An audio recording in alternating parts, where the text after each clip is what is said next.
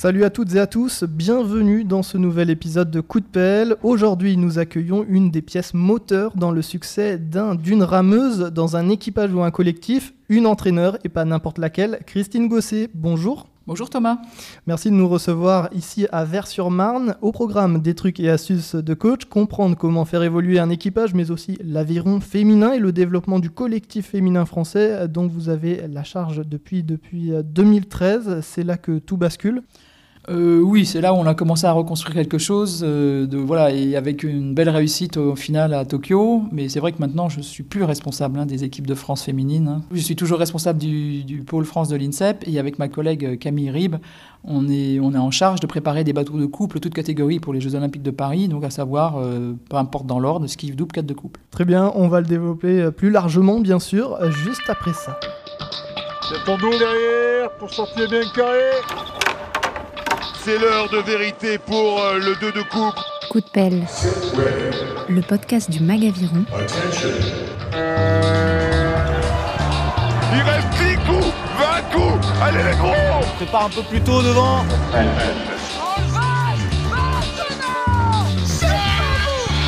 Présenté par Thomas Pronguet.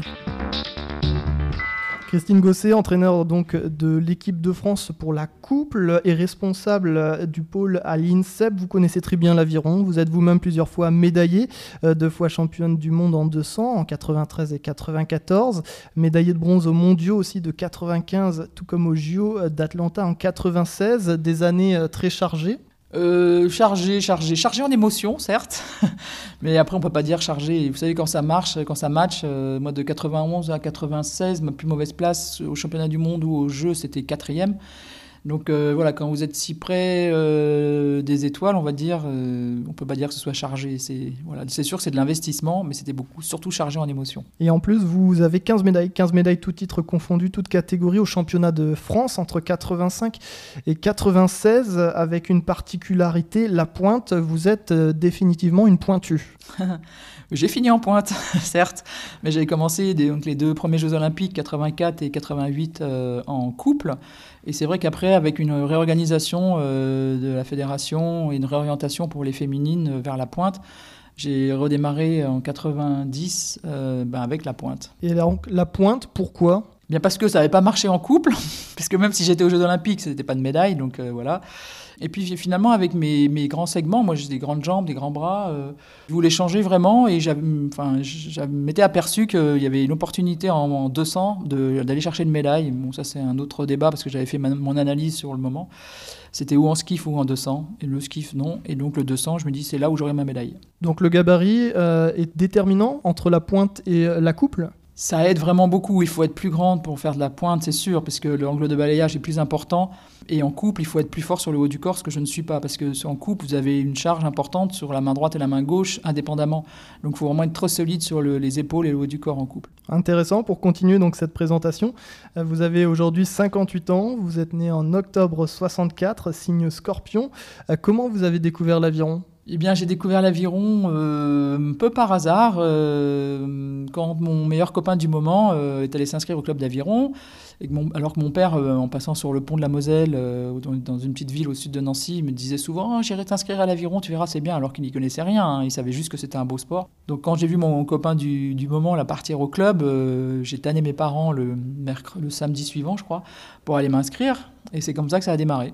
Donc vous êtes passé par euh, quelques clubs. Est-ce qu'il y en a un qui vous a marqué plus qu'un autre? Non, je suis passé juste par deux clubs et les deux ont eu leur importance puisque au tout début c'était plutôt un club familial puisque le cercle nautique de la Haute-Moselle après euh, m'a formé quand j'étais junior et jeune senior. pour la petite histoire, même le président du club était boulanger, il connaissait rien à l'aviron. Celui qui m'entraînait, il travaillait dans l'usine d'acierie de, de Neuve Maisons, il pareil, il connaissait rien à l'aviron sauf qu'il suivait les formations du cadre technique de l'époque. Et puis après, mes parents sont investis euh, tant que président, en tant que trésorière, etc. Donc c'est un club, oui, qui m'a commencé à me sortir. Mais après, j'ai été happé par Metz, là qui m'a permis d'atteindre les plus hauts sommets parce que soutenu par le département de la Moselle. Et, euh, un club voilà, qui pouvait m'acheter des bateaux et puis avec une autre ambiance et une autre dynamique. Vous avez été médaillé plusieurs fois et sélectionné en équipe de France. Quel souvenir vous gardez de cette époque? Qu'est-ce que je garde comme souvenir? Ben, des... Quelques déceptions évidemment. Hein. La carrière d'un athlète, c'est beaucoup de déceptions. Mais par contre, les, bonnes, les bons résultats prennent toujours le dessus. Donc c'est comme ça qu'on continue, parce qu'il y a eu à un moment donné un petit éclair, un petit podium ou un gros podium. Et puis bah, ça, ça permet de continuer. Et du coup, on oublie, euh, on oublie les, les, déboires de l'hiver ou les, les, mauvaises courses. Tout le travail justement qui a accompli, notamment euh, durant la, la, saison hivernale. Pour vous, justement, quelle a été la meilleure course, euh, celle qui vous a donné le peut-être le plus de sensations, à la fois physiques mais aussi émotionnelles? Alors il y a deux courses, parce que là vous me parlez de sensations physiques et d'émotions. Alors la, course émotionnelle la plus forte, ça a été évidemment le premier titre de championne du monde en 93 à Rachice. Parce que là j'avais 28 ans, j'avais déjà fait deux fois les jeux, euh, deux, trois fois, ou je sais plus, ouais, trois fois les jeux, pardon. Et euh, bon, je me pensais que, enfin, on n'y arriverait jamais, enfin, c'était compliqué. Enfin, par un concours de circonstances, je, je suis reparti en 200 avec une autre coéquipière. Et là, de gagner le titre de champion du monde, en plus il y avait mes parents dans les tribunes, bon voilà, c'était très très fort. J'ai dû pleurer pendant 3-4 heures derrière, sur un truc comme ça. Et après en 94, euh, sportivement, bah, c'était la meilleure course de ma carrière, puisque là, on était avec Hélène Cortin au championnat du monde euh, aux USA. Euh. Et du coup, on avait un gros adversaire, un dernier bateau qui s'est monté à la dernière minute avec Elisabetta Lipa, qui était championne olympique en skiff en 92. Et ces Roumaines-là sortent d'un gros bateau qu'on n'avait pas rencontré en compétition internationale. Toute l'équipe roumaine nous dit que c'était leur meilleur bateau, etc. Et c'est vrai que ça a été une course très tactique, ce qu'on a réussi à gagner parce que nous, on se connaissait bien. Je savais comment il fallait gérer la course et je, connaissais aussi un petit peu le, le profil de course de l'IPA qui partait toujours très fort mais qui finissait très mal je ne vais pas détailler la course, mais donc on a été très maligne sur ce coup-là et on a gagné. Et ça, c'était vraiment une course très aboutie et top, quoi. face à de gros adversaires, hein, c'était génial. Justement, euh, connaître sa coéquipière, son coéquipier, avoir un équipage soudé, est-ce que c'est la réussite euh, à l'aviron euh, Comment vous, vous le voyez maintenant sur le, bateau moteur pour avoir vécu les, deux? Bah, Il n'y a pas que ça, hein, parce que ramer entre copines, bah, ça ne fait pas toujours gagner, hein, c'est pas le but. C'est le but, c'est de ramer avec les meilleurs pour faire le bateau plus rapide. Voilà. Donc, euh, bah, si ça s'entend bien, c'est bien, mais si ça s'entend mal moins, ou moins bien, le, but est de ne pas perdre de vue le projet. Et le projet, c'est d'aller euh, chercher la meilleure médaille. Très bien. Les deux précédentes courses que vous venez de décrire, c'était en, pointe. Comment vous résumeriez le coup d'aviron parfait en pointe? Déjà, les deux bras tordus. bon, bon, début. non, parce que c'est des discussions qu'on peut avoir souvent avec des collègues, mais bon, l'aviron, c'est simple. Il faut déjà avoir les deux bras tordus, même en pointe. Euh, et puis, euh, c'est un peu comme la perche. Il faut vraiment être suspendu sur la main extérieure, tout de suite à la prise d'eau, et, vraiment intervenir euh, très vite derrière avec l'autre. Mais la main extérieure, la suspension, quand vous mettez la palette dans l'eau devant, c'est vraiment comme le perchiste quand il va mettre sa pelle dans le, dans le je sais pas comment ça s'appelle, le truc qui bloque la perche. Et puis après, il y a une flexion et une extension de la perche qui, qui l'envoie en hauteur. Mais c'est pareil la pointe pour moi. À l'époque, vous couriez chez les TC ou les PL c'est gentil. J'ai toujours été TC, moi. Est-ce qu'on peut dire que les, rameuses ont aujourd'hui euh, toujours le même gabarit euh, qu'à votre époque? Est-ce qu'il faut être plutôt grande, athlétique? Voilà. Et quelles sont les, caractéristiques? Ben, L'aviron reste un sport de levier. Il vaut mieux être grande et athlétique, hein, c'est sûr. Bon, moi, par exemple, sur le plan perso, j'ai beaucoup évolué. Moi, entre euh, le début de ma carrière, même en participant aux Jeux Olympiques de 84 et après en 92, par exemple, j'ai perdu 10 kilos parce que j'étais trop fat. Voilà, et on avait une mauvaise, éducation alimentaire, parce qu'on faisait de l'aviron comme les garçons, fallait manger comme les garçons. Enfin, c'était du mimétisme pas bien placé. Et au fur et à mesure les années, les informations arrivent et on adapte son alimentation, etc. Donc maintenant, de toute façon, l'entraînement est aussi plus important. Donc là, il faut quasiment que les filles soient professionnelles. Donc il faudrait qu'elles s'entraînent euh, minimum 4-5 heures par jour. pour l'instant, on n'y arrive pas encore parce qu'elles sont en train de suivre des études ou euh, même à temps partiel ou des activités professionnelles à temps partiel. Bon, on peut toujours s'entraîner mieux, mais tout le monde fait mieux, hein, avec toutes les aides, euh, les compétences scientifiques qu'on a autour. Mais maintenant, il faut faire à un moment donné un petit peu plus tout en restant dire, dans l'intégrité euh, physique, c'est-à-dire euh, sainement, et puis des zones de travail qui permettent d'en faire plus justement. Et en tant que justement entraîneur, vous, votre rôle, c'est aussi d'accompagner les athlètes vers cette, ce toujours faire plus, d'aménager des horaires, d'être disponible. Comment, comment ça fonctionne? Comment vous vous adaptez avec les, équipages? Alors tout dépend du niveau de l'équipe, tout dépend euh, de l'objectif qu'on se fixe, tout dépend de où on en est dans la saison olympique, parce qu'on fonctionne évidemment sur 4 ans. Donc c'est vraiment du cas par cas. Euh, au niveau des, quoi dire, des, horaires d'entraînement, on organise le plus possible pour que les entraînements soient collectifs. C'est-à-dire il est hors de question euh, qu'une athlète vienne s'entraîner à 8h, l'autre à 9h, l'autre à 10h, euh, parce que là, on s'en sort pas. Euh, nous, on attend, ou alors, on, enfin bref, on passe des heures sur l'eau pour euh, pas grand-chose. Et puis la dynamique collective est très importante à l'aviron. Alors c'est sûr que ça peut mettre certaines contraintes, mais au moins de s'entraîner ensemble. Quand vous, allez au club, c'est pareil. Vous allez au club d'aviron à 14h, tout le monde est là. Donc euh, bah, c'est toujours plus sympa d'être tous ensemble. Donc là, c'est vrai que par rapport à une organisation de vie, où vous devez suivre des études, où vous devez embaucher pour un stage professionnel ou autre à 10h du matin, c'est sûr que les rendez-vous, là, en ce moment, c'est 7h, 7h30. On commence à ramer, il fait nuit, après, on a des petites lumières, et puis après, bon, on finit, il fait jour. Euh, toute cette organisation, voilà, on essaye quand même d'être le plus collectif possible. Après, quand on adapte, c'est quand il y a une rameuse qui est très fatiguée. Et puis, euh, bon, bah là, on allège, où la, rameuse fait du watt bike, ou la rameuse fait. Euh, voilà, on allège l'entraînement, mais autant que possible, c'est ensemble. Même le watt bike, elles peuvent le faire en même temps, elles se retrouvent au moins ensemble dans le vestiaire, au moins ensemble sur le tamis, le tatami, j'allais dire, pour, euh, pour le réveil articulaire du matin. Voilà, on tient beaucoup à cet esprit collectif on peut garder des, entraînements individuels sur des choses, euh, des programmes type muscu, des footings, etc., là où chacun peut s'adapter en fonction de son emploi du temps Vaste débat, parce que jusqu'à présent, on avait la consigne au niveau national, même si on s'entraîne, même s'il y a cinq pôles France, de faire tous le même programme d'entraînement. Puisque après, vous avez des athlètes qui sont, euh, je sais pas, je vais dire à Lyon, l'autre à Nancy, bon, peu importe, et après, ils sont amenés à se retrouver ensemble dans un même bateau.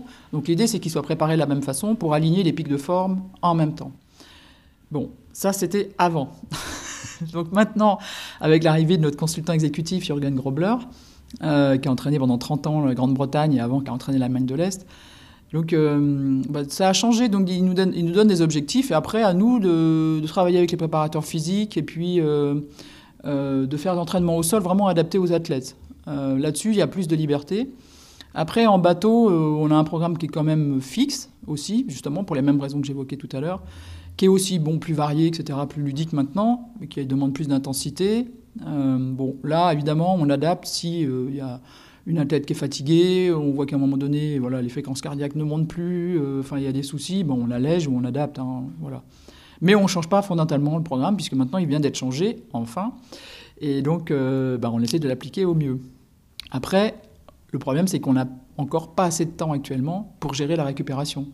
C'est-à-dire qu'il faudrait euh, voilà, que chaque, entraînement, à la limite, comme les, pros, euh, il y ait une séance de kiné derrière ou euh, une séance à la balnéothérapie, etc., etc. Mais comme je vous dis, avec les emplois du temps actuels de cette année, je veux dire 2022, on espère alléger tout après. ben là, on fait le minimum, en survie pour l'instant. Alors, avant d'être entraîneur, vous étiez rameuse. Vous arrêtez l'aviron en 96. Pourquoi? Ah bah l'âge, mon grand monsieur. J'avais 32 ans quand même. Donc euh, voilà, après euh, quatre Jeux Olympiques, enfin une médaille olympique. Euh, et puis après, je me, me, blessais tous les hivers. Tous les hivers, j'avais une tendinite ou une fracture de fatigue qui, voilà, à un moment donné, bah, le corps s'use. Donc il était temps pour moi d'arrêter. Vous devenez tout de suite après entraîneur. comment ça se passe? Comment on devient entraîneur d'aviron en, France? Il y a des diplômes, des formations. C'est votre métier aujourd'hui? Alors sur la fin de ma carrière euh, sportive, j'étais institutrice. Après, j'ai été, euh, détachée euh, sur le ministère des Sports. Mais entre-temps, j'avais passé aussi un brevet d'État. Donc j'ai un BE2, donc ce qui, valide un petit peu aussi quelques compétences pour entraîner à l'époque. Et puis donc après, j'ai passé le concours interne au ministère des Sports que j'ai eu, et donc je suis passé prof de sport, et donc du coup j'ai démissionné de l'éducation nationale et j'ai continué donc à entraîner. Euh, voilà, le minimum euh, était là sur les compétences théoriques. Après, moi, c'est une histoire de formation aussi personnelle. Moi, par un moment, j'ai suivi aussi un DU en psycho du sport à Reims euh, sur la fin de ma carrière d'athlète, etc., etc. Bon, puis ça s'est bien passé. J'ai démarré tout de suite sur les juniors femmes, où j'ai fini avec un titre de championne du monde en 200 féminin, avec une rameuse de Metz notamment. Donc, je fais partie toujours du club de Metz. Et puis après, j'ai fait une année sur, sur les U23. Et puis dès février 2001, j'ai commencé à entraîner l'élite féminine jusqu'au Jeu d'Athènes, jusqu'au 2004. Il y a des bonnes aptitudes pour devenir euh, entraîneur, euh, des quelques règles de base ou des, des à ah. part aimer le froid euh, sur les sécules l'hiver? C'est sûr. Il faut aimer d'être dehors, c'est sûr. Moi, j'étais déjà dans l'éducation nationale, donc c'est une histoire de transmission. Moi, pourquoi je ne suis pas resté à l'éducation nationale? C'est parce que par rapport à mon expérience d'athlète, j'avais envie aussi de capitaliser tout ça et de transmettre quelque chose à une discipline que j'adore. Donc c'est aussi pour ça que j'ai viré en tant qu'entraîneur pour transmettre toujours quelque chose. Et la compétition, c'est ce qui est le plus euh, vibrant à tous les niveaux que ce soit, hein, que ce soit euh, les régates de quartier, comme on dit, ou championnat, championnat de France, ou, voilà, ou après, plus tard, mondial ou Jeux olympiques. C'est la compétition le plus intéressant pour moi. Pourquoi euh, continuer? Ben, C'est toujours pareil, les, les, publics ont changé aussi. Moi, au départ, j'ai entraîné les féminines, après, j'ai entraîné les masculins de 2005 à 2012. Je suis revenu sur le groupe femmes, euh, où il a fallu remonter tout un groupe femmes, une, équipe de France féminine, euh, suite à l'échec de Londres. Donc voilà, il y a des challenges aussi à relever tous les 6-7 ans, et c'est ça aussi qui me fait avancer et qui me fait aimer ce métier. Un coach euh, doit être dans l'écoute, proche de ses rameurs. Est-ce que c'est une des clés de la réussite? Mais il faut lire, il faut lire le rameur ou la rameuse. C'est-à-dire, il y a tout, il y a ce qu'il dit, ce qu'il dit pas, son, son attitude, son regard. Euh, et puis, voilà, le matin, quand vous le ou la découvrez, euh, la tête qu'elle a. On travaille avec de l'humain, nous sommes des humains qui est le plus important. Euh, comme je dis, construit euh, de chair et d'émotion. Donc tout ça, on peut les rentrer sur des bases de données. Bon, ça marche pas toujours bien. Après, on est dans un contexte au niveau équipe de France qui est contraint par des règles des règles de sélection, des règles fédérales, voilà, qui nous dépassent parfois. Donc euh, on navigue dans ce milieu. Ça, souvent, les, rameurs, les rameuses qu'on a au micro nous, en parlent également. Euh, est-ce qu'il y a des, conseils ou des petites astuces, vous aimez pas trop euh, ces, termes, pour faire performer ces athlètes quand on a une absence de, résultats, quand on est sur un palier, voilà, on a, on a un équipage, un collectif avec certaines capacités, ils ont eu des résultats, on est sur un palier. Comment on peut redonner un, un petit coup de pouce, voilà, quand on est entraîneur par exemple, dans, un club, pour relancer la, machine, reprovoquer, entre guillemets, cette émulation, ces résultats? Bah, Il faut toujours garder de l'intérêt et puis euh, surtout donner confiance. la confiance, est la clé de tout. Même si une course part mal ou un collectif va être en difficulté, trouver des solutions pour euh, déjà, quand c'est un collectif, euh, qui ait une identité du collectif. Ça peut être complètement extérieur à la pratique de l'aviron. Moi, par exemple, je donne un exemple hein, qui n'est pas au niveau d'un club, parce que moi, je n'ai pas entraîné dans un club, hein, donc euh, c'est un peu différent, mais je pense que plein d'entraîneurs de club vont comprendre. Pour les Jeux de, de Pékin, euh, pour les garçons, que j'entraînais le cadre de couple euh, la dernière année, donc en 2007, ils font deuxième au championnat du monde, et l'année 2008, il y a un des rameurs du 4 ben, qui passe à travers voilà, les sélections et qui n'est pas dans les clous, etc. Donc j'ai dû faire des essais avec un, un 3, un 4 et un 5e larron, on va dire qui finalement a gagné sa sélection euh, sur l'eau euh, dans le bateau. Mais par contre, c'était pas au départ, c'était pas leurs copains. Ça, il y en avait trois plus un. Donc comment faire quatre quand vous, avez quand vous tombez dans une équipe vous, vous allez aux Jeux Olympiques euh, deux mois avant, tout change, etc. Enfin bon, du coup, je me suis dit, bon, il faut. Je connaissais les garçons, je connaissais un peu leur, style, c'était des gens avec des têtes bien faites, etc. Mais je me dis, bon, qu'est-ce que je peux apporter? Alors, bah, j'ai eu l'idée de faire appel à un ami qui était photographe, portraitiste. Et donc, on a organisé une séance de photos dans un club d'aviron sur les bords de Marne, où euh, les athlètes, les quatre garçons en question, euh, devaient poser, devaient jouer le jeu de la pose. Euh, voilà en montant leurs muscles, etc. Enfin bref, c'était très ludique et très marrant. Ils se sont pris au jeu et franchement, ça a commencé à créer une petite histoire entre eux en dehors de l'aviron. Parce que même s'ils avaient fait des compétitions en étant médaillés en Coupe du Monde, dans tous ces, quatre-là, en dehors, c'était pas forcément des amis et puis ils étaient pas, il manquait un petit lien quoi. Et donc toute une journée, on a fait ces photos et je pense que ça a créé un petit truc après qui est resté. Puis après aux Jeux Olympiques, j'avais j'avais offert un pulse.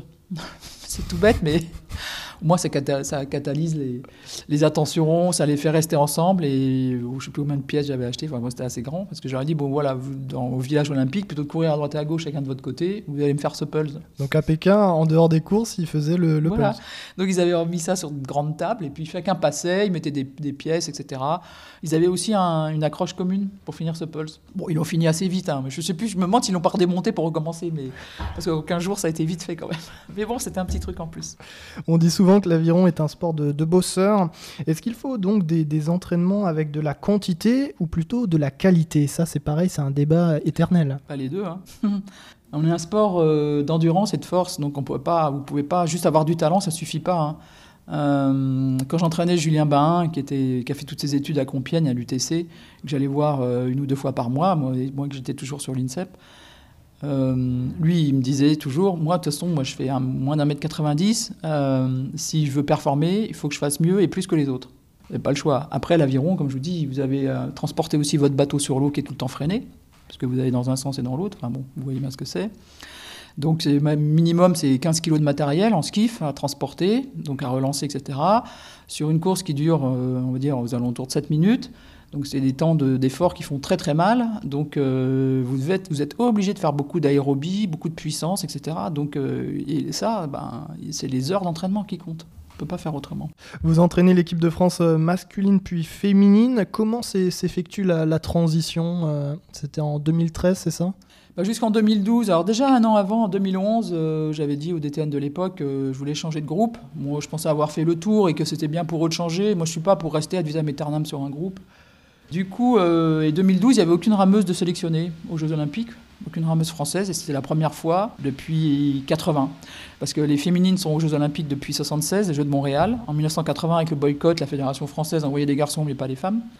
Et euh, depuis, il y a toujours eu des femmes au jeu, sauf 2012. Donc c'était un peu. Euh, moi qui m'en occupais pas et qui voyais ça de loin parce que j'étais concentré sur mon groupe homme, ça m'attristait quand même un peu. Et puis avec la nouvelle organisation, nouveau, nouveau DTN qui a voulu euh, relancer tout ça, qui a voulu monter une équipe masculine et une équipe féminine. Donc. il m'a proposé de prendre en main cette, cette, équipe féminine et de remonter tout. Donc en étant responsable des U23 et des élites, là j'ai vraiment pu faire presque ce que je voulais et mixer surtout les deux niveaux, puisqu'on partait de très loin. Et notamment, ma première grande décision, ça a été qu'en 2013, au championnat du monde en Corée, je crois, j'ai dit aux filles, j'ai dit, ben, on n'ira pas au championnat du monde, on n'a pas le niveau d'aller au championnat du monde. On va pas faire un voyage pour prendre une, raclée. Donc, euh, par contre, on a organisé un, je sais plus c'était 15 jours ou 3 semaines de stage, je ne me rappelle plus, à, à où c'était porte ouverte. Celles qui voulaient venir, on les invitait. Mais elle faisait tout le programme. Donc on ne faisait pas juste une semaine, on faisait tout de A à Z. Et on faisait la cuisine. Ça aussi, c'était encore un de mes trucs. Pour euh, fédérer un groupe et donner une identité, c'était, euh, on était dans des, dans des bungalows et puis euh, on, faisait nous les achats, les coachs, on faisait les achats de nourriture, de matières premières, on va dire, et à elle de, faire la cuisine. Ça a été un, stage épique dans tous les sens du terme. C'est un stage aussi où on les a mis au vélo. Il y en a beaucoup qui n'avaient jamais fait de vélo de, vélo de route. Donc heureusement que j'avais des collègues masculins qui réparaient les vélos tous les jours, parce que ça aussi c'est un carnage. Et quand on voit maintenant l'évolution, toutes les filles elles sont super bien équipées, de vélos, carbone et tout, elles, en font tous souvent, enfin bon voilà, et euh, bon, ça, ça, a pris vraiment un cran euh, dès 2013 avec tout ça.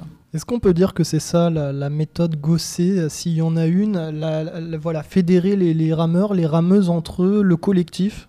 Ben, mon père était militaire, hein, donc euh, collectif, fédéré, euh, et puis tout ça, l'esprit de groupe, c'est très important. Parce que mon idée première, c'était vu la, maigreur euh, du collectif féminin en 2013. Mon, objectif, c'était de, garder celles qui étaient là et d'en faire venir d'autres. Et surtout donner envie aux filles extérieures, aux juniors par exemple qui arrivaient, de rentrer dans ce groupe parce qu'il s'y passait des choses. Et je pense que ça, ça a pas mal marché. Très bien. Au début, lorsque vous entamez votre euh, poste chez les féminines, la situation est un peu particulière, notamment parce que ce poste euh, avant servait de tremplin à certains entraîneurs masculins. Euh, Aujourd'hui, c'est plus le cas, donc j'imagine. Oui, bah ça, c'est sûr que c'est une anecdote que je raconte, mais qui est vraie. Donc, euh, avant, quand il y avait une seule équipe de France, donc il y avait des hommes et des femmes mélangés, donc les féminines étaient toujours entraînées par un entraîneur qui n'avait pas eu un bateau homme. C'était pas un premier choix. Après, il y en a qui sont arrivés en, en levant la main, en disant Moi, je m'intéresse à entraîner les filles direct pour rentrer dans le groupe. Et puis après, au bout d'un an ou deux, euh, ben, on lâchait les filles pour pouvoir entraîner les hommes. C'est vrai qu'en séparant les deux groupes, moi, j'avais aussi à cœur de pérenniser les entraîneurs euh, masculins sur le groupe féminin, donc des entraîneurs qui étaient motivés par le groupe femme et qui avaient envie d'y rester. Après, quand il y a eu quelques changements, c'était des changements un peu euh, logistiques ou stratégiques, c'est-à-dire que moi j'ai opéré quelques changements quand j'ai fait venir euh, aussi une, collègue cadre technique en Aquitaine, parce que je voulais féminiser aussi l'encadrement le plus possible. Donc, euh, bah, du coup, j'ai dû me séparer d'un entraîneur, non pas parce qu'il n'était pas bon, mais parce que ben, moi j'avais besoin d'entraîneurs qui entraînaient les, les, filles au quotidien. Donc, ce que, que j'ai pas dit, c'est qu'en arrivant en 2013, vu que les filles n'étaient pas très nombreuses, j'avais dit tout de suite, on, évite de s'éparpiller. Et donc sur les recrutements en pôle, j'avais dit, bah, c'est soit l'INSEP, soit Nantes. Parce qu'à Nantes, il y avait aussi Vincent Gazan qui entraîne euh, le groupe féminine depuis, depuis toujours, depuis le début avec moi d'ailleurs. Et donc, c'est comme ça qu'on a réussi à monter des collectifs plus importants sur ces deux centres. Ça marche. On va maintenant aborder la préparation de Paris 2024. Combien de rameuses composent l'équipe de France actuellement? C'est quoi l'objectif pour Paris? Alors bon, la situation a changé. Donc maintenant, je suis juste responsable du pôle INSEP. Et avec ma collègue Camille Rib, on a été chargé par le consultant exécutif et le DTN de préparer des bateaux de couple, toutes catégories, pour Paris. Donc, en bateau de couple, tout le monde sait qu'au jeu, ben, c'est skiff, double, quête de couple. Après, donc, pour monter ce collectif, on va s'appuyer euh, donc sur l'INSEP. Là, à l'heure actuelle, il y a 4-5 rameuses. Et l'idée, c'est qu'à la rentrée, euh, il y ait deux rameuses qui nous rejoignent, une de Nancy, une de Nantes, pour compléter ce collectif, parce qu'il y aura de moins de stages après pour faire des, bateaux ensemble. Donc, l'idée, c'est de se préparer au quotidien ensemble. Ensuite, euh, ce que je peux dire, c'est que sur le groupe PL Femmes, forcément, que je connais bien, donc là, à l'heure actuelle, elles sont 4 en stage. prochain stage, elles seront 4 pour euh, continuer à challenger, pour commencer à challenger le double léger, euh, qui a fait médaille d'argent à, Tokyo. Et donc, euh, sur la pointe, ce sera la, en préparation au moins de six rameuses, donc 400, 200 ou 200, 400. Voilà les objectifs qui ont été fixés par, par Jürgen Grobler. Très bien. Euh, vous avez parlé un peu tout à l'heure justement de votre staff euh, autour de vous, autour des rameuses, euh, notamment en prenant, vous avez élargi ce staff en prenant des psychologues. Est-ce que c'est important d'accompagner l'athlète de manière globale avec de la prépa mentale, du kiné, un ou une nutritionniste? Tout ça, c'est, on est aussi challengé aussi par les athlètes. Et ça, c'est très bien, parce qu'ils ont des demandes, donc on essaie de répondre à leurs demandes. Souvent, c'est pas arrivé, mais sur ces dernières années, les athlètes ont mûri et étaient force de proposition, et ça, ça a bien marché, on a trouvé des solutions. Euh, typiquement, euh, la préparation mentale, il y en a qui ont une force personne, on préconise fortement. Alors il y a soit vous allez voir un psychologue aussi pour résoudre des problèmes perso, résoudre, enfin gérer vos émotions, etc. Et après il y a la préparation mentale pour l'approche des compétitions, etc. Il y en a qui le font sur du long terme, et c'est ce que, ce que je préconise de toute façon. C'est pas un pansement qu'on met euh, à un moment donné sur euh, une période de l'année où on approche des compétitions, on est en difficulté, bah tiens je vais aller voir mon psy. Non ça ça marche pas. À, à moyen terme ou à long terme ça ne marche pas. C'est un travail de fond à faire. C'est un vrai entraînement. Ensuite, euh, les kinés, euh, on travaille avec les kinés depuis toujours, les ostéos aussi. Euh, les compétences additionnelles, ben, on a, oui, sur l'INSEP, on a la chance d'avoir tous les services tournés vers la performance. Donc là, ces dernières années, on s'est beaucoup appuyé sur les nutritionnistes. Qui a fortement aidé d'ailleurs les filles qui n'étaient pas sur l'INSEP, comme le double poids léger, pour préparer Tokyo. On a évidemment euh, des, physiologues. Bon, on en a un à la fédération, on en a avec la MAP, euh, voilà, qui sont très performants, euh, qu'on fait venir en stage et, ou qu'on fait venir aussi sur site quand on a besoin d'un petit contrôle. et puis, on a la chance, depuis le début, de pouvoir faire venir la meilleure biomécanicienne au monde, qui est Connie Draper, pour nous aider à analyser les datas qu'on enregistre en bateau. Et ça aussi, ben, c'était un plus, puisque ça fait déjà 4-5 ans, moins qu'on travaille avec elle. Et pour la petite histoire, euh, bon, elle travaille avec le monde entier puisqu'elle travaille en freelance. Et ben, elle a travaillé aussi avec le 8 des Canadiennes qui est championne olympique. Elle a travaillé aussi avec euh, Emma Twig qui est championne olympique en ski pour la Nouvelle-Zélande. C'est une pointure reconnue et qui a un côté pédagogique très très fort, aussi bien vers les athlètes que vers les coachs. Et ça, ça enrichit tout le monde. Alors justement, vous parlez de data. Euh, Mathieu Androdias l'évoquait également dans, son, dans le premier podcast. Comment ça fonctionne? Comment voilà, c'est des capteurs qui sont placés sur euh, le bateau à l'entraînement. Euh, quelle traduction vous pouvez en faire en tant que coach? Alors des data, il y en a, il y a tout. Parce que maintenant, les filles sont aussi connectées à leurs montres. Donc, elles ont des montres qui se synchronisent directement sur une plateforme fabriquée en France par des Grenoblois qui s'appelle Nolio qui permet d'enregistrer toutes les séances et qu'on met en parallèle avec euh, justement la séance d'entraînement préconisée, comment elle a été modifiée, euh, voir l'évolution de la fréquence cardiaque, voir aussi le ressenti de l'athlète, elle rentre tout ça sur la base de données. On a aussi des tests HRV qui mesurent la, la, variabilité de la fréquence cardiaque pour voir un peu l'état de fatigue. Si on est en fatigue euh, parasympathique, orthosympathique, enfin bon voilà, c'est voilà, il y a tout ça. Et puis après, il y a des données euh, qu'on mesure en bateau. toujours la fréquence cardiaque, évidemment. Puis après, on a des capteurs. Il y a plusieurs types de capteurs. Là, on va faire un stage euh, où tous les bateaux seront équipés des capteurs pitch, c'est de fabrication anglaise. Donc ce sont des dames de nage euh, où il y a les trois dimensions, trois forces, latérales, perpendiculaires et puis propulsives. Enfin bref. On a évidemment les angles de balayage, on a l'accéléromètre du bateau qui est très important. Et puis on peut avoir aussi des forces sur les cale-pieds. Donc là c'est un peu plus compliqué à monter, donc ça on peut le monter sur du, skiff ou du double, parce qu'après c'est pas possible. Sur les interactions, donc des pieds droits, pieds gauche, euh, ou avec sa coéquipière. et puis après, bah, ça on s'en sert euh, ou soit sur des testings euh, très ciblés, soit à l'entraînement pour voir si tout le monde est bien dans les mêmes angles, c'est-à-dire tout le monde est bien réglé sur l'avant pareil, sur l'arrière pareil, sur euh, l'investissement aussi en bateau, c'est-à-dire à un moment donné, on peut demander peut-être à une athlète bah, de pousser un tout petit peu plus, peut-être 5 watts de plus, euh, parce que par rapport à la fréquence cardiaque, on met plein de données en parallèle, parce qu'on sait que, voilà, par exemple, un double toute catégorie, euh, femme, doit, doit, faire une course aux alentours de 300 watts pour être sur un podium mondial. Bon, pour l'instant, on n'y est pas encore. on a des données comme ça basiques vers lesquelles il faut tendre. Euh, et on a aussi toute cette déclinaison après quand on fait des cadences basses et des cadences plus élevées, on sait si on est dans les clous ou pas. Alors, est-ce que la technique vient conditionner l'entraînement? Vous vous basez de plus en plus dessus Ou bien non, l'œil nu et le bateau moteur restent plus importants? Mis à part la, la puissance qu'on ne peut pas voir, sauf si la fréquence cardiaque est est juste et l'athlète frais. Et donc, on peut se dire que là, plus les fréquences cardiaques montent, plus il peut pousser. Mais quand on arrive sur un stage très long, à un moment donné, quand les organismes fatiguent, la fréquence, la fréquence cardiaque ne monte pas, ou moins, mais il va quand même pousser plus fort. Donc ça, au niveau des watts, on ne peut pas le voir trop à l'œil.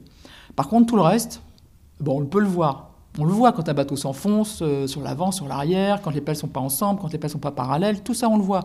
L'œil de l'entraîneur le voit. Le fait de mesurer, ça objective, ça donne des chiffres. Et ça permet aussi de parler le même langage entre entraîneurs et avec les athlètes. Donc ça, c'est très important. Par rapport à votre secteur, euh, du coup, euh, quelle est la place donnée aux femmes euh, aujourd'hui dans notre sport par la Fédé, par rapport à celle que, voilà, peut-être on a pu connaître aussi dans les années 2000, mais en tout cas, le terme aviron féminin est-ce qu'il a toujours lieu d'être? De toute façon, avec l'élan de la parité, la, la, Fédération internationale a vraiment montré l'exemple aux Jeux olympiques. Euh, là, on avait 50-50, euh, c'est-à-dire qu'il y avait autant d'hommes que de femmes, autant de coqs hommes que autant de coqs femmes. Et c'est la première fois dans l'histoire, donc depuis 76, depuis l'introduction des féminines euh, aux Jeux Olympiques, que c'est arrivé.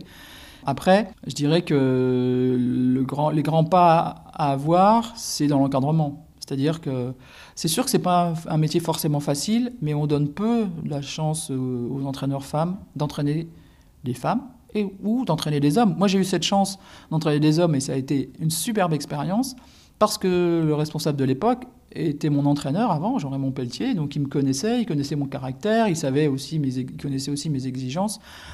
Et il s'est dit, bon, ben, Christine, je vais lui donner le cadre de couple, euh, je suis sûr qu'elle va s'en sortir. Moi, j'avais rien demandé à l'époque. Hein. J'ai dit, ça m'est tombé dessus, je vais, oh là Et quand personne ne le fait autour de vous, sur scène internationale, vous êtes 4-5 à, entraîner des hommes et vous avez un gros truc qui vous tombe sur les bras, j'ai réfléchi 24 heures et j'ai dit, ouais, comme j'aime bien les challenges, voilà, j'y suis allé. Mais ces challenges-là, je trouve qu'on ne les propose pas souvent aux femmes, aux entraîneurs femmes.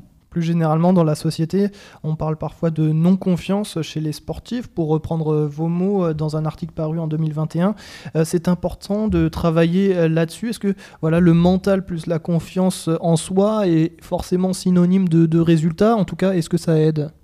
Mais oui, bien sûr que ça aide. Et je pense que la problématique, c'est notre éducation latine. C'est-à-dire que les anglo-saxons, ils ne se posent pas la question, hein. c'est-à-dire que ce soit les Américains, les Canadiens, voire les Anglais, hein. Ils vont aux Jeux Olympiques, ils vont au Championnat du Monde, ils vont tous être champions du monde. Hein. Ils vont tous gagner la médaille d'or aux Jeux. Ils n'ont pas de doute. Parce qu'ils ils ont dans leur éducation, euh, surtout des féminines, je veux dire, sur les Américains, euh, je vais généraliser parce qu'il y a toujours des coins aux États-Unis ou dans certaines familles où ça reste très traditionnel, très voilà, que les filles peuvent pas, machin. Mais euh, à partir du moment où on fait pratiquer aux enfants, aux jeunes, aux adolescentes, tout type de sport, qu'il n'y a pas de frein, qu'il n'y a pas de limite, on peut tout faire, et puis et positiver tous les résultats. C'est ça le truc, c'est de positiver tous les résultats, c'est-à-dire voilà euh, tout le monde ne peut pas être champion olympique, tout le monde ne peut pas être champion du monde, mais par contre, on peut, on peut jouer, on peut se faire plaisir, on peut progresser. Et puis l'idée, c'est, si on veut faire de la compète, c'est d'aller battre quelqu'un. voilà. Ça reste la base. On coach des rameuses comme des rameurs.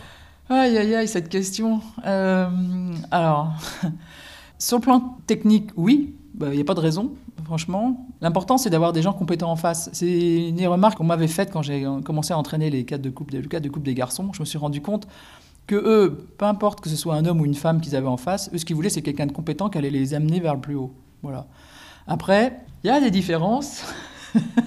Euh, c'est-à-dire que, parce que je l'ai vécu euh, avec des athlètes, hommes et femmes, c'est-à-dire que quand vous avez un problème dans un équipage masculin, bah, vous allez voir le, gars en question, vous allez voir l'autre avec qui ça va pas, machin, vous discutez cinq minutes, ok, vous les mettez l'un en face de l'autre et je, vous leur dites, bon écoutez les gars, vous allez me résoudre le problème tous les deux, je veux pas savoir ce qui se passe, mais quand vous revenez, je veux bien en entendre parler, hein, parce qu'on a ça à faire, on a ce projet à réussir. Et eh bien ça le fait. Je l'ai vécu en compétition hein, au championnat du monde. Même si après, ce ne sont pas les deux meilleurs amis du monde, peu importe. Les hommes ont cette capacité, même s'ils ne travaillent pas avec des amis, même s'il y a eu à un moment donné un petit fight, ils ont cette capacité à se mettre au service du projet. Ce qui est beaucoup plus compliqué chez les féminines. Il y a beaucoup plus d'affect qui rentre en jeu. Alors il y en a qui vont bondir parce que je dis c'est en moyenne c'est ça. Il y en a qui passent, qui sont pas comme ça. Mais c'est quand même assez la tendance. Voilà, les problèmes vont être plus loin à résoudre. Euh, il va falloir plus discuter. Il va falloir euh, bon être juste. De toute façon, il faut être juste tout le temps avec tout le monde. Ça, c'est que les garçons comme les filles. Euh, voilà, faut pas faire de, chouchou ou quoi que ce soit parce qu'après, de toute façon, ça vous tombe sous le nez, c'est pire. Mais la grosse différence, elle est déjà là, je crois. Donc ça va être peut-être un peu plus dur à amorcer, même si voilà, il ne faut pas faire de généralité euh, sur euh, les, collectifs, les personnes. Aujourd'hui, en tant qu'entraîneur, euh, vous continuez d'avoir un palmarès, mais donc de coach. quelles sont vos plus belles victoires, s'il y en a, en championnat, sur vos athlètes ces dernières années? Est-ce que voilà, un, équipage qui vous a particulièrement marqué? En tant qu'entraîneur, bah oui, évidemment, le double que j'entraînais, Hélène et Elodie, la première fois qu'elles sont qu'elles sont en finale à la Coupe du Monde de Lucerne, mais je revois très bien le soir, la veille de la finale, euh, le débrief dans la chambre. Donc euh, elles aiment bien que je j'arrive en dernier pour parler, puis après elles éteignent ou elles discutent entre elles, et puis euh, on se retrouve le lendemain. Et je leur dis, bon ben voilà, maintenant les filles, vous êtes en finale, maintenant allez-y, lâchez-vous, allez chercher une médaille. Et là, elles se regardent toutes les deux, je me rappellerai toute ma vie. et puis elles me disent Ah bon, tu crois qu'on peut être médaillé? Alors là, mes bras m'en sont tombés. Je dis Mais pourquoi vous êtes là? Et c'était incroyable, ce manque de confiance. C'était quand même les, deux meilleures du moment. Elles avaient montré déjà de belles choses, etc. Et là, mais elles étaient en finale, mais pour elles, non, bah, elles étaient contentes d'être en finale. Elles ne pensaient même pas aller chercher une médaille. Voilà, donc il y a eu ce, petit moment-là euh, qui était fort et puis euh, qui montrait bien un peu euh, l'état d'esprit, même si elles étaient conquérantes, mais le manque de confiance. Et puis après, ben, évidemment, ça a été la première médaille en Coupe du Monde et puis, et puis ben, le titre de championne d'Europe, voilà, avec un début de championnat d'Europe catastrophique vraiment catastrophique. Et puis, euh, bah voilà, il s'est passé un truc sur ce week-end. Il y a eu. Euh, tout a fini par s'aligner. Bon, j'étais pas sereine quand même non plus. J'étais pas très sereine non plus le jour de la finale, mais bon. Et puis, bah, les filles se sont lâchées, elles ont tout tenté, et puis voilà, c'est passé. Il y a eu ça, et puis il y a eu la qualification en 2019, sur la demi-finale. Elles ont fait une superbe course, elles finissent euh, deuxième, vraiment pas loin, et bon, c'était voilà, c'était le ticket pour les Jeux, et vraiment avec une course très très dense. C'était elles battent des filles qui étaient, largement devant elles toute la saison. Enfin c'était vraiment euh, une grosse course, c'était top. Vous venez euh, de l'évoquer, quand on est entraîneur, euh, voilà, il y a un peu de, stress quand on voit son, collectif évoluer sur l'eau pendant une course, par exemple. comment vous faites pour gérer ça? Comment vous faites pour ne pas le communiquer à vos athlètes? C'est pas vraiment du stress, enfin, parce qu'on est dans l'action, hein, on a toujours quelque chose à faire, hein, voilà, à régler, préparer l'entraînement, euh, régler le bateau, etc., euh, préparer le speech avant la course. Euh, bon, c'est pas, ça va, ça. Franchement, c'est pas le plus dur, c'est quand elles mettent un pied au large et qu'elles montent au départ. Et pendant 30 minutes, vous pouvez plus intervenir. Alors là, vous êtes seul, au monde. C'est terrible parce que là, on peut plus rien faire. On attend. Et attendre, c'est terrible. Et donc, il y a juste cette période-là. Hein. Après, avant, ça va. Après, il suffit juste de, voilà, de, se connaître et de faire un petit peu de sport ou un peu de. Voilà, soit vous écoutez de la musique, enfin, vous faites comme les athlètes, hein, vous avez des, comment dire, des routines ou des petites méthodes, des petits trucs, euh, justement, pour, euh, pour quand vous retrouvez les athlètes le matin ou au bassin d'entraînement, euh, bah, vous êtes des contracts et puis on, on parle de choses concrètes. Voilà, c'est l'action qui compte d'abord. On va passer à notre troisième volet euh, sur la partie un peu plus personnelle pour mieux vous connaître. On a déjà évoqué votre passé de médaillé.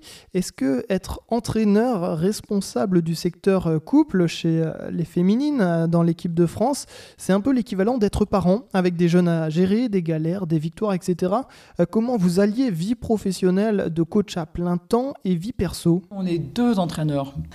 Euh, ensuite, gérer les galères. Alors, en dehors de l'entraînement, ben forcément, on, a de l'empathie quand il arrive des problèmes euh, de santé dans une famille, euh, voilà, d'une athlète ou, quand il y a des, galères sentimentales, je veux dire, d'une rameuse, bah, forcément, ça se voit tout de suite à l'entraînement. Donc, soit elle, peut en parler, on en parle un peu, on dégonfle le truc, ou ben, on essaye, mais sans trop intervenir. Moi, je rentre pas dans la vie privée des athlètes et on essaie de garder avec ma collègue toujours pareil la distance qui fait qu'on est entraîneur, on n'est pas leurs parents et on n'est pas leurs amis. Donc, euh, et ça, c'est très important. D'accord. À titre perso, vous, vous continuez à ramer de temps en temps euh, ou pas du tout? Pas du tout. Non, pas du tout. Vous déjà, ça me donne des ampoules directes à toutes mes, tous mes doigts. Alors, euh, quand le peu que j'ai ramé, c'est je rame une fois par an quand il fait beau sur un lac et que je peux emprunter un beau bateau euh, d'une rameuse. Enfin bref, et je mets des gants de vélo. Sinon, j'ai des ampoules terribles tout de suite dans les doigts. Je les ai au doigt, mes ampoules, et pas dans la paume de main. Euh, ensuite, non, bah, je fais, oui, forcément un peu de sport. Donc, je peux, je fais du vélo. J'adore faire de la randonnée vélo euh, quand je peux avoir euh, une semaine de congé.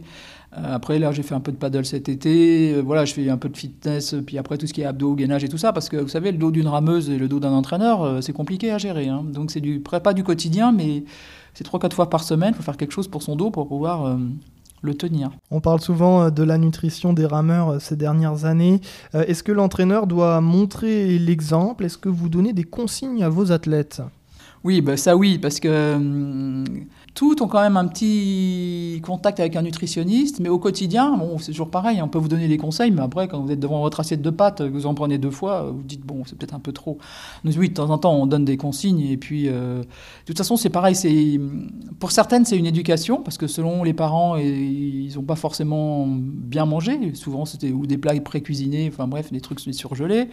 Ou alors, quand c'est pas le cas, après, c'est des croyances qu'on a, qui, arrivent du club aussi. Hein. C'est-à-dire que vous faites la même, comme je disais au début, vous faites la même pratique sportive, vous faites de l'aviron, vous vous entraînez 20 km comme les garçons. Euh, bah, à un moment, par mimétisme, vous vous mettez à manger comme eux. Voilà, c'est pas possible, parce qu'il n'y a pas la même masse musculaire derrière hein, pour euh, éliminer tout ça.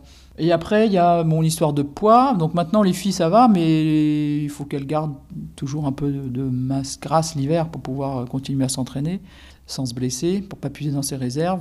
Et puis après, ben, y a des, selon les périodes de l'année, forcément, il y a des affûtages, et là, on donne quelques consignes, on regarde, on discute. La principale euh, remarque, c'est toujours les, collations après entraînement, et puis euh, l'hydratation. Parce que si vous perdez 1% euh, de votre poids en eau, c'est presque 10% de performance. Donc c'est énorme. Donc ça aussi, c'est des mesures qu'on fait en stage. On mesure beaucoup euh, tous, les, tous les matins l'hydratation des athlètes. Qu'on fait un peu moins au quotidien, mais elles commencent à avoir l'habitude en regardant la couleur des urines. Il n'est pas besoin de machine. Hein. Vous, à titre perso, euh, Madame Christine Gosset, est-ce que vous mangez de tout justement? Je mange de tout. Euh, non, mais je mange pas beaucoup de féculents parce que moi je m'étais aperçu aussi dans, mes, dans ma carrière d'athlète et puis je sais que ça me réussit pas. Un féculent c'est un sucre lent, hein. donc les pâtes et tout ça très peu. Après je mange de moins en moins de viande parce que bon voilà c'est pas c'est pas une nécessité. Et puis, euh, moi perso, j'adore le vin naturel. Donc, quand je bois, c'est du bois du vin, si possible. Pas trop de cocktails et tout ça, pas de bière, pas très peu. Vous avez un plat euh, préféré? Franchement, non. J'aime un peu tout. Par contre, je pars toujours avec du chocolat noir en stage. Hein. Que ce soit, surtout à l'étranger où c'est difficile d'en trouver du bon. Donc j'ai toujours une tablette de chocolat noir quelque part. Hein. Parce que si jamais j'ai envie et que j'en ai pas, c'est terrible. vous avez et vous consacrez euh, une grande partie de votre vie à l'aviron. Euh, est-ce que vous avez d'autres passions, euh, les jeux, la rando, je ne sais pas, la peinture? Ah non, pas la peinture, non. Ma passion, bah, c'est déjà profiter de mes amis quand je peux aller les voir, parce que bon, c'est vrai qu'on est beaucoup partis ou beaucoup pris en stage ou alors à l'entraînement, même les week-ends. Euh, Puis ces derniers temps aussi avec, euh, bah, avec le, Covid. voilà. Non, mais non, mais ma passion, oui, c'est ça, c'est partager vraiment. Euh, moi, ma passion, j'adore le vin naturel. ça vous parle pas parce que la plupart des gens connaissent pas. Voilà, j'aimais bien déjà le vin au départ, le vin conventionnel, et là, je suis parti depuis presque 10 ans maintenant sur du vin nature. Et donc ça, c'est vraiment une passion et je peux faire des détours pour aller chercher du vin en stage ou même une fois en compétition à Poznan, j'ai trouvé un caviste qui vendait du vin naturel en Pologne. Je suis allé, j'en ai ramené, enfin bref. Donc voilà, c'est mon petit truc. Sinon, euh, je vous l'ai dit, je fais la rando en vélo, j'adore ça. Mes meilleures vacances, c'est euh, faire de la randonnée en vélo. Par contre, je vais pas, je campe pas. Hein. Je, fais l'hôtel. J'ai mon dos à sauver, mon dos à sauvegarder, donc je fais l'hôtel, chambre haute. C'est des vacances top parce que vous avez traversé la France. Pour l'instant, j'ai fait que la France. À votre allure, vous sentez tout, vous voyez tout, vous sentez les odeurs et tout. Et puis vous allez traversez les villages, voilà, vous voyez les gens. Enfin bon, franchement, c'est des super découvertes. Alors pour le vin euh, naturel, à boire avec euh, modération, bien sûr. Côté film, est-ce que vous aimez le cinéma? Est-ce que vous avez un film ou une série peut-être préférée? Oula, oui. Bah, euh, bon, là, cinéma ces derniers temps, pas trop. Je suis pas trop allé. Les séries, oui, parce que je regarde pas mal de. Enfin, ça m'arrive de regarder, mais j'ai arrêté euh, tous les trucs là américains. Là, je veux pas de faire de publicité pour ça. Donc, je regarde souvent Arte TV où il y a, des, des, bonnes séries. Les séries marrantes ces derniers temps, je sais pas si je peux le dire. Il y en a une qui est sympa à voir, c'est Fluide. Fluide. Ouais. C'est 10 séries de 6 minutes. Euh, les jeunes, vous devriez regarder, c'est pas mal. c'est quoi le, thème? Est-ce qu'on peut avoir C'est revisiter la vie de couple. D'accord. Voilà. Très, non, c'est très marrant. Et puis, euh, non, moi, je peux regarder de tout, hein, mais j'aime pas trop les policiers, les meurtres, les machins comme ça. Non, moi, je- si- quand je regarde la télé, il faut pas que ça me stresse. Et donc, tout ça, euh, les films d'horreur et tout, et quand il y a trop de meurtres, ou de machin, non.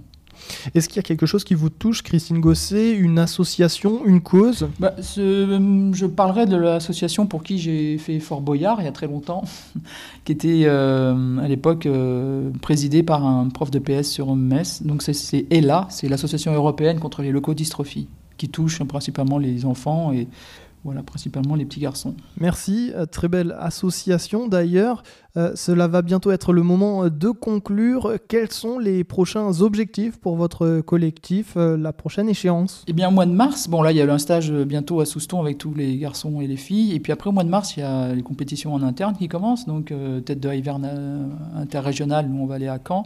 Puis après, ben, il y a les championnats de France bateau court à Casobon. Et puis après, on va enchaîner sur euh, des, des sélections en bateau collectif ici, euh, avant la régate des Seines, au mois de mai. Est-ce que certains équipages, on pense euh, notamment à, à Laura Tarantola et Claire Beauvais, seront présentes pour Paris 2024 ou voilà, il reste forcément euh, les sélections à passer les- Bah, je suis pas, j'ai pas de boule de cristal, hein, mais évidemment qu'on leur souhaite. il faut juste qu'elles continuent à s'entraîner et sans se blesser. Et ça, un athlète blessé, c'est compliqué, ça s'entraîne moins ou plus, et ça peut être voilà problématique.